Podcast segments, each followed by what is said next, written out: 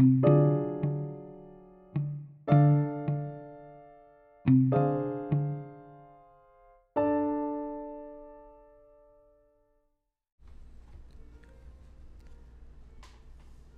de los principios más conocidos de la psicología moderna debe su nombre al especialista en psicología comparada Robert M. Yerkes y su alumno de posgrado de la Universidad de Harvard, John D. Dodson. Esta ley afirma que unos niveles moderados de motivación son ideales para el aprendizaje y la memoria. Así, administraron una sacudida dolorosa como estímulo motivador y constataron que, al incrementar su intensidad, al principio se conseguían índices más elevados de aprendizaje para evitarla.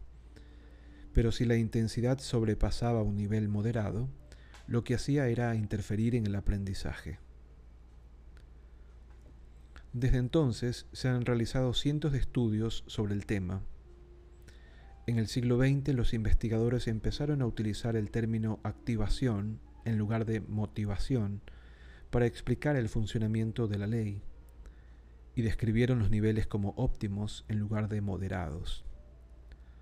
Actualmente, la ley de Yerkes-Dodson se considera parte de una ley de la activación más general cuyo principio básico es que el rendimiento varía en función de la activación.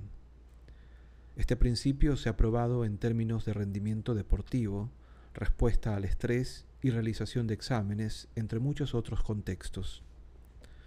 Los resultados han sido diversos.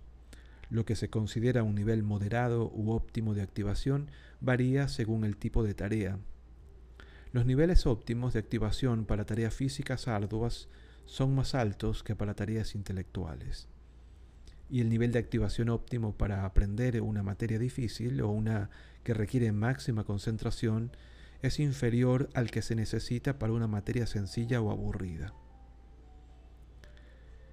Una variación clínica sugiere que las personas con ansiedad pueden obtener mejores resultados que las personas sin ansiedad. Cuando una prueba es fácil, pero peor si la prueba es difícil.